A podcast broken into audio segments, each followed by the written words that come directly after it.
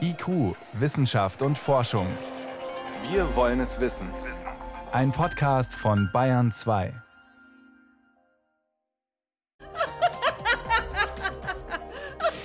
Mit aktueller Lachforschung beschäftigen wir uns in dieser Sendung. Sehr interessant und macht gute Laune.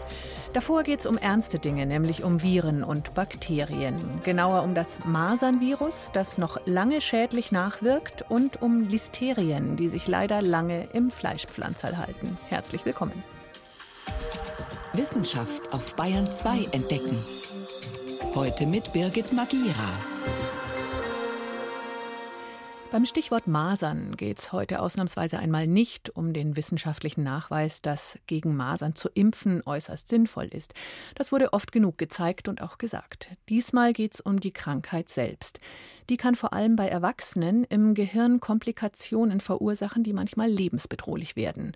Das Virus schwächt aber auch das Immunsystem lange nachdem die Krankheit schon überstanden scheint. Manchmal funktioniert die körpereigene Krankheitsabwehr über Jahre schlechter als vor der Maserninfektion. Warum? Das konnten jetzt zwei Studien näher zeigen. Unsere körpereigene Abwehr ist ein ziemlich ausgeklügeltes System. Mehrere Komponenten und zahlreiche unterschiedliche Zellen für verschiedenste Anwendungsfälle. Ein Teil ist angeboren, ein anderer Teil der Abwehrkraft wird übers Leben hinweg erworben. Je älter wir werden, desto besser weiß unser Körper, welche Erreger, Viren, Bakterien oder Pilze gefährlich sind. Nun gibt es aber auch Erreger, die greifen direkt unser Immunsystem an. HIV ist so einer. Aber auch die Masern, sagt die Immunologin Velislava Petrova vom Wellcome Sanger Institut in der Nähe von Cambridge in Großbritannien. Und nicht nur das. Die Masern machen das Immunsystem ziemlich kaputt. We found out wir konnten etwas zeigen, was bislang nur vermutet wurde. Die Masern können das Immungedächtnis, das man sich über die Jahre erworben hat, zerstören. Schon länger wussten Mediziner, dass Menschen, die an Masern erkrankt waren, noch Wochen und Monate, manche sogar Jahre ein geschwächtes Immunsystem hatten. Mit ernsten Folgen, so der Virologe Klaus Überla vom Klinikum Erlangen. Ja, also man wusste aus epidemiologischen Studien, dass es nach Masern zu einer lang anhaltenden erhöhten Empfänglichkeit gegenüber Infektionserkrankungen generell kommt. Und das hat sogar dazu geführt, dass das Todesrisiko nach Masern letztlich erhöht war im Vergleich zu Kindern, die keine Masern durchgemacht hatten. Und das hielt im Prinzip mehrere Jahre nach der Masernerkrankung an. Die Forscher verwendeten Zahlen aus Zeiten, in denen es noch keine flächendeckende Masernimpfung gab. Und dann haben sie gezählt. Wie viele Kinder, die Masern hatten, sind danach gestorben, aber nicht an Masern. Die Hälfte von ihnen starb an Infektionen, die möglich wurden, weil die Masern das Immunsystem geschwächt haben. Was genau passiert hier? Es gibt im Immunsystem Abwehrzellen, die werden im Knochenmark gebildet, sogenannte B-Zellen. Das kommt von B wie Bone Marrow, der englische Begriff für Knochenmark. Diese Zellen erkennen Viren und Bakterien und merken sich ihr Aussehen. Klaus Überler? Diese Gedächtniszellen haben eine sehr lange Lebensdauer und können dort eben ein Leben lang bestehen bleiben. Was macht nun das Masernvirus? Es greift während einer Infektion B-Zellen an und zerstört sie, sogar im Knochenmark selbst. Mit einem passgenauen Schlüssel, einem Eiweißmolekül auf seiner Oberfläche, kann das Masernvirus die Hülle der B-Zellen quasi aufschließen und sie infizieren. Das konnte Velislava Petrova in ihrer Studie zeigen. Nach einer Erkrankung mit dem Masernvirus waren die B-Zellvorräte bei manchen Betroffenen bis zu 80 Prozent ausgelöscht. Das betraf auch B-Zellen, die sich noch nicht auf einen Erreger spezialisiert hatten und die Grundlage für alle späteren Gedächtniszellen bilden. So erklärt sich auch, warum es andere Erreger nach einer Maserninfektion auch leichter haben. Das gesamte Immunsystem ist betroffen. Und übrigens, durch die Masernimpfung werden die B-Zellen nicht zerstört. Und das bringt einen immensen Vorteil. Der Masernimpfstoff hilft also nicht nur gegen die Masern, sondern schützt auch vor diesen Folgen für das Immunsystem. Und das widerspricht einem häufigen Argument von Impfskeptikern, die sagen, nur wer die Masern wirklich durchgemacht habe, tue seinem Immunsystem etwas Gutes. Doch gerade bei Masern ist das Gegenteil der Fall. Wie das Masernvirus das Immunsystem schwächt. Yvonne Meyer war das.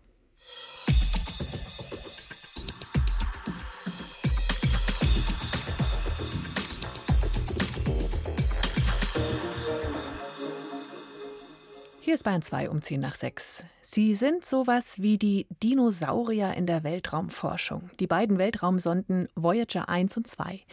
Vor über 40 Jahren wurden sie ins All geschossen und heute fliegen sie immer noch da draußen rum. Da kann man schon mal staunen über so viel Ausdauer. Und wo die beiden Voyager-Sonden unterwegs sind, ist mindestens genauso beeindruckend, nämlich weit außerhalb unseres Sonnensystems. Vor genau einem Jahr hat nach Voyager 1 auch die Schwester Voyager 2 den Rand unseres Sonnensystems erreicht, also die äußere Grenze der Heliosphäre, und sie durchflogen. Jetzt sind die Auswertungen da. Robert Wimmer-Schweingruber arbeitet am Institut für experimentelle und angewandte Physik an der Uni Kiel. Vor der Sendung konnte ich ihn fragen, was genau ist denn die Heliosphäre und wie weit geht die?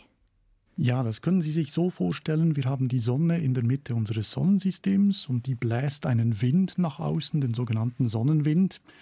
Und wenn wir diesen Sonnenwind jetzt anschauen wie ein Schiff, was durch die See fährt, dann macht das eine Bugstoßwelle oder eine Bugwelle, treibt das vor sich her. Und diese Bugwelle zusammen mit dem Schiff, das ist unser Sonnensystem, was sich durch das interstellare Medium bewegt. Und da gibt es verschiedene Trennschichten, zum Beispiel die Trennschicht zwischen dem Wasser und dem Schiff. Und diese Trennschicht wurde jetzt von den Voyagern durchstoßen. Jetzt haben Sie gerade das interstellare Medium erwähnt. Klingt super mysteriös. Das ist da, wo dann die Heliosphäre nicht mehr ist. Aber was genau ist das? Das ist der Raum zwischen den Sternen. Nicht? Sie haben verschiedene Sterne. Wenn Sie in den Sternenhimmel gucken, sind das ganz viele. Die gehören die meisten zu unserer Milchstraße. Und zwischen den Sternen, da ist sehr, sehr viel nichts. Aber es ist eben nicht ganz nichts, sondern da ist immer noch ein Plasma, also ein ganz, ganz dünnes Gas, was aus Elektronen, Protonen besteht und Atomen. Das umgibt unsere, unser Sonnensystem und unser Sonnensystem bewegt sich eben relativ zu diesem Plasma. Und das Plasma, was von der Sonne wegfließt, das wechselwirkt wie eine Bugwelle mit diesem interstellaren Medium. Jetzt ist die Raumsonde Voyager 2 in dieses fast nichts vorgestoßen, davor schon Voyager 1. Was kann uns Voyager 2 oder die Daten, die sie geschickt hat, noch Neues erzählen jetzt über diese Grenze? Ja, diese Grenze bei Voyager 2 ist jetzt viel, viel dünner aus irgendeinem Grund. Wir verstehen das noch nicht so richtig, warum die so viel dünner ist, diese Grenzschicht. Sie ist anders geartet. Das scheint darauf hinzudeuten, dass, wenn ich wieder das Bild vom Schiff benutzen darf, das geht jetzt durch einen Fluss hindurch dass wir nicht gerade durch den Fluss hindurchgehen oder den Fluss aufwärts, sondern dass wir da irgendwie schräg durch diesen Fluss hindurchfahren. Und die beiden Sonden sind auch an sehr verschiedenen Stellen der Heliosphäre ausgetreten. Genau, Sie können sich vorstellen, die eine ist Backbord, die andere Steuerbord. Wenn Sie unsere Planeten, die sind alle etwa in einer Ebene. Wenn Sie das anschauen, dann ist Voyager 1 nach oben und Voyager 2 ist nach unten ausgebrochen aus unserem Sonnensystem. Das hat sich auch keiner gedacht, dass die beiden über 40 Jahre lang unterwegs sind und jetzt dort landen. Man hat es gehofft natürlich, aber man durfte das nie so richtig sagen, doch, das wird schon passieren, denn sonst wäre das viel zu teuer gewesen. Man muss das halt ein bisschen in verschiedenen Phasen planen, sagen zuerst gehen wir zu den Planeten. Und weil sie noch so gut funktioniert haben, hat man gesagt, okay, jetzt erforschen wir noch den Rest der Heliosphäre. Und als sie immer noch funktioniert haben, hat man gesagt, ja, jetzt schauen wir mal, ob wir bis raus ins interstellare Medium kommen können. Schauen wir mal. Und das hat jetzt geklappt. Wie weit und wie lange wird es noch gehen? Wir hoffen mindestens ein Jahr, wenn nicht ein paar Jahre noch. Viel länger geht nicht. Die beiden Raumsonden werden nuklear betrieben, also die kriegen ihren Strom von radioaktiven Quellen und die versiegen langsam. Die heizen auch die Raumsonde und in ein paar Jahren werden die Raumsonden so kalt sein, dass der Treibstoff dann einfriert und die Lageregelung nicht mehr funktionieren wird und dann können die ihre Signale nicht mehr zurückschicken. Was werden die uns noch alles erzählen oder an Daten funken können? Das ist richtig spannend. Wie, wie sieht das da draußen aus? Wie, wie sehen die diese Bugwellen aus, ähm, um wieder zu diesem Bild vom Schiff zu kommen. Wie steil sind die? Wie turbulent sind die? Wie sieht es da draußen aus im interstellaren Medium? Das sind Dinge, die wissen wir nicht. Wir wissen es aus Fernbeobachtungen, aber so richtig erforscht haben wir das nicht, weil wir schlichtweg noch nie da draußen waren. Robert Wimmer Schweingruber lehrt und forscht an der Uni Kiel unter anderem zu Sonnenwinden und kosmischer Strahlung. Danke für Ihre Erklärungen zu den beiden Voyager-Raumsonden und deren endloser Entdeckungsreise. Ja, bitte, danke Ihnen. IQ, Wissenschaft und Forschung gibt es auch im Internet. Als Podcast unter bayern2.de. Jetzt hoffen wir mal, dass die meisten von Ihnen noch nicht beim Abendbrot sitzen bei dem Thema, denn gleich mehrmals gab es in den vergangenen Wochen Rückrufaktionen zu bestimmten Fleisch- und Wurstwaren. Jetzt am Wochenende zum Beispiel abgepackte Fleischpflanzerl bei Norma und Rewe mit den Namen Gut Bartenhof und Ja. Grund für die Rückrufaktion der dringende Verdacht, dass da krankmachende Erreger drin sein könnten, nämlich sogenannte Listerien. Dr. Silvia Kleter arbeitet im Nationalen Referenzlabor Listeria beim Bundesinstitut für Risikobewertung. Was genau sind denn Listerien? Die Listerien, die sind relativ verbreitet in der Umwelt und wir reden hier eigentlich nur über einen einzelnen Erreger. Das ist ein Bakterium und das nennt sich Listeria monocytogenes. Und wenn es zu den Menschen gelangt, dann kann es bei bestimmten Personengruppen eine schwerwiegende Infektion auslösen. Das ist die Listeriose. Das Bakterium ist gefährlich für bestimmte Personengruppen. Dazu gehören Schwangere, dazu gehören Immungeschwächte und alte Menschen. Und das geht insoweit, dass das Leben bedroht ist. Sie sagen, diese Listerien gibt es ganz normal überall in der Umgebung. Aber wie kommen die dann in diese Wurst oder in diese Fleischbällchen rein? Ja, sie kommen in der Umgebung vor, zum Beispiel im Erdboden, Oberflächengewässer, Abwässer aber eben zum Beispiel dadurch gelangen sie auch in die Landwirtschaft. Also wir finden sie auf Pflanzen, auch bei Tieren, im Darm, bei Nutztieren. Und so können sie zum Beispiel in das Lebensmittel gelangen, in dem pflanzliche oder tierische Rohprodukte verarbeitet werden. Und ein zweiter Weg ist, dass die Listerien in lebensmittelverarbeitende Betriebe reinkommen können, eingetragen werden können. Und in den Betrieben selbst gibt es zahlreiche Nischen, in denen die Listerien teilweise über Jahre überleben können. Das sind häufig Stellen, die für die Reinigung und Desinfektion nur schwer zu erreichen sind. Die sind meistens sehr feucht, sehr kalt. Gullis, Abflüsse, das sind Maschinen, wo minimale kleine Spalte sind, wo Listerien reinkommen können und überleben können und wo sie mit der Reinigung und Desinfektion nur sehr schwer hinkommen können. Das geht schon recht schnell, dass da sich ein paar von den Erregern verirren dahin, wo sie nicht hingehören sollen, oder? Genau, also wir müssen uns einfach bewusst sein, dass Listerien da sind, aber wir müssen nicht unbedingt akzeptieren, dass sie in den Betrieben in großen Mengen vorkommen. Wenn jetzt was schiefläuft mit der Hygiene, dann müssen die in Proben aufgespürt werden. Wie findet man solche Erreger? Wenn man Erreger findet, also die Isolate nennen wir das, also die Listerienisolate findet, dann ist es sinnvoll, je nachdem, wo man sie gefunden hat, im Betrieb oder in Lebensmitteln, zu gucken, was sind das für Listerien? Ist es der gleiche Stamm? Dann weiß ich irgendwann schon, aha, das sind Listerien, aber jetzt habe ich da einen Patienten, der ist krank und ich habe eine verdächtige Firma, wo Listerien gefunden wurden. Mhm. Wie kann ich beweisen, dass der Patient tatsächlich die Erreger aus diesen Produkten hat oder dass es eben nicht der Fall ist? Der eine Weg ist, dass wir uns die Bakterie angucken. Wir können inzwischen mit Hilfe der Gesamtgenomsequenzierung herausfinden, ob es sich um die gleiche Bakterie, um den gleichen Stamm handelt. Dann ist die Möglichkeit gegeben, dass der Stamm, den wir im Lebensmittel finden und den wir im Patienten finden, möglicherweise eine gemeinsame Quelle haben. Also dass der Patient sich über dieses Lebensmittel infiziert hat. Es ist so eine Art Täterfingerabdruck beim Bakterium, oder? Genau, Sie können sagen, dass das Bakterium gleich ist. Sie können aber nicht sagen, welchen Weg das Bakterium genommen hat. Dazu müssen Sie weiter rückverfolgen. Sie müssen herausfinden, hat denn der Patient wirklich dieses Lebensmittel gegessen oder besteht die Möglichkeit, dass er dieses Lebensmittel gegessen hat. Und das ist eine der größten Herausforderungen, weil es sehr oft sehr schwer ist, den Patienten zu befragen, weil er sehr schwer erkrankt ist und es ist auch eine sehr lange Inkubationszeit. Das heißt, er kann sich schlecht erinnern, nach so langer Zeit, was er wann gegessen hat. Stichwort Risikobewertung. Es gibt ja nicht nur Listerien, es gibt auch Salmonellen. Campylobacter ist ziemlich bekannt und verbreitet.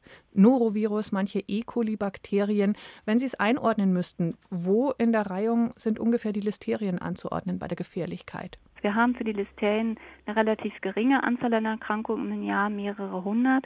Aber das Besondere der Listeriose ist, dass sie eben zum Tode führen kann und auch zum Tode führt in sieben Prozent der Fällen. Und dadurch besteht eine gewisse Dringlichkeit, hier auch zu handeln. In den vergangenen Wochen gab es immer wieder Rückrufe von Fleisch- und Wurstprodukten wegen einer möglichen Verunreinigung mit Listerien. Dr. Silvia Kleter arbeitet im Referenzlabor Listeria des Bundesinstituts für Risikobewertung. Vielen Dank für Ihre Antworten. Sehr gern. Bayern 2. Wissenschaft schnell erzählt. Heute von Helmut Nordwig und es geht zuerst um eine neue Therapie bei Mukoviszidose. Ja, da gibt es eine neue Wirkstoffkombination aus drei Medikamenten und die hilft 90 Prozent der Patienten, dass sie besser atmen können. Und zwar all denen mit einer häufigen Genmutation. Diese Genmutation, die führt dazu, dass das Wasser nicht mehr aus der Lungenschleimhaut austritt und dann wird der Schleim sehr zähflüssig und deshalb wird das Atmen schwer. Und diese neuen Medikamente machen das viel besser? Ja, das ist in einer Studie gezeigt worden, dass zum einen sich die Lebensqualität verbessert, das heißt, die Betroffenen sind fitter, einfach weil sie mehr Luft kriegen, und die Lungenfunktion, separat gemessen, die verbessert sich um 14 Prozent. Klingt jetzt vielleicht für uns Laien nicht nach sehr viel. Bisherige Medikamente schaffen aber nur drei bis vier Prozent. Hm. Also es ist eine deutliche Verbesserung. Aber nur die Hälfte der Patienten, die sprach bisher auf diese Medikamente an.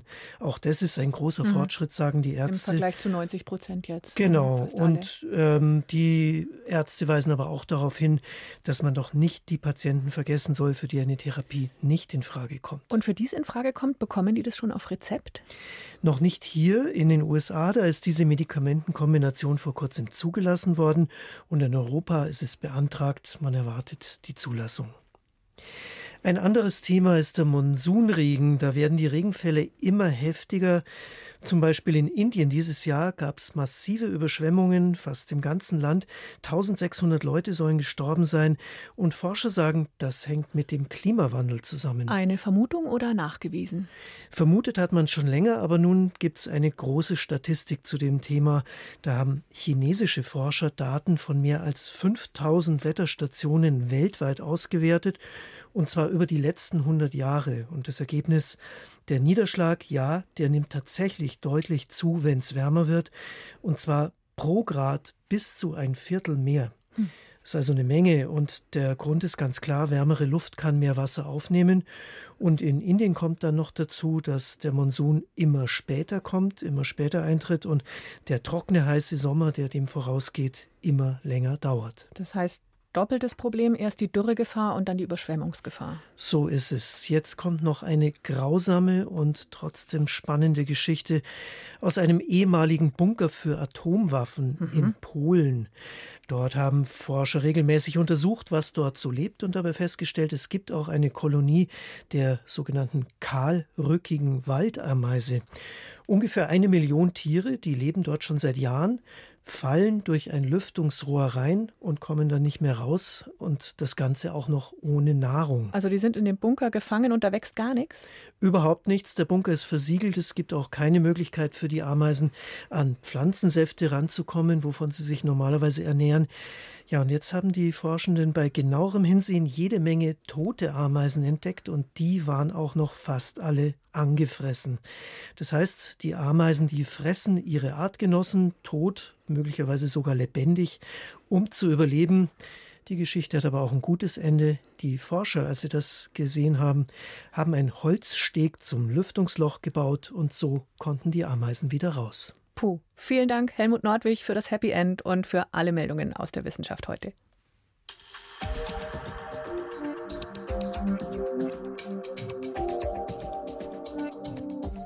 Haha. Ho, ho, ho, ho. Gell, das haben Sie jetzt gleich gehört, dass ich nicht echt lache.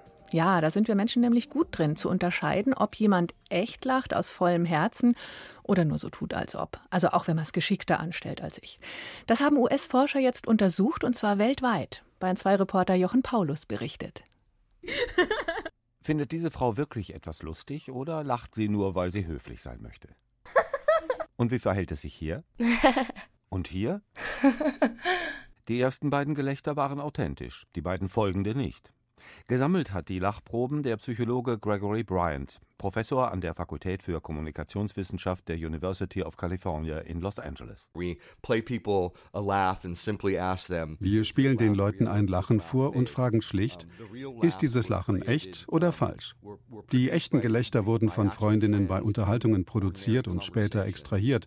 Gezieltes Lachen wurde von anderen im Labor produziert, die wir einfach baten zu lachen by a different set of speakers where we just asked them to laugh and then they produced a laugh. Wie gut können Menschen echtes von falschem Lachen unterscheiden?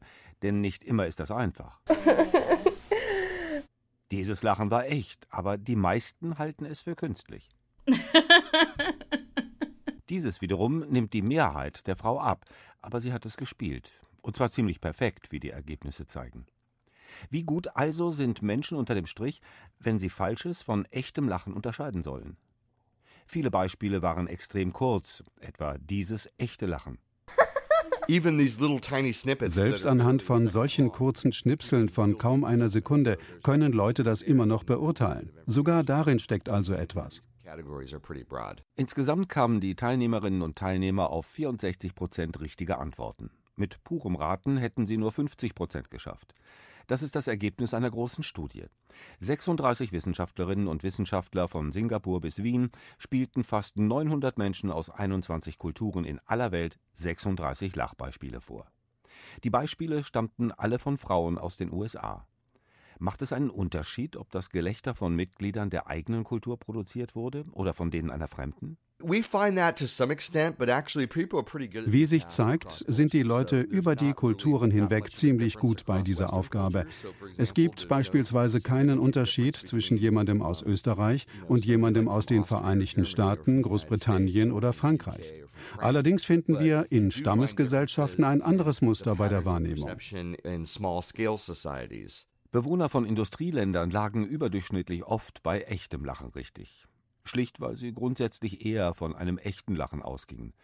In Stammesgesellschaften, etwa in Ecuador und Südafrika, war es eher umgekehrt. Aber unter dem Strich unterscheiden sich die Trefferquoten nicht sehr. Überall in der Welt wissen Menschen also, wie richtiges Lachen geht, und überall klingt es ähnlich. Das ist kein Wunder, denn die Wurzeln des Lachens reichen weit zurück, glaubt Bryant. Tiere raufen im Spiel miteinander, zeigen sich die Zähne, beißen sich ein bisschen und greifen sich an. Deshalb brauchen sie ein Signal, damit das andere Tier erkennt, dass sie es nicht verletzen wollen, sondern nur kämpfen üben oder aus anderen Gründen spielen. Und Lachen ist die menschliche Variante dieser Lautäußerungen beim Spiel, so die Idee. And so the idea with laughter is that it is the human version of a play vocalization. Alles nur Spaß, das ist demnach der Ursprung des Lachens.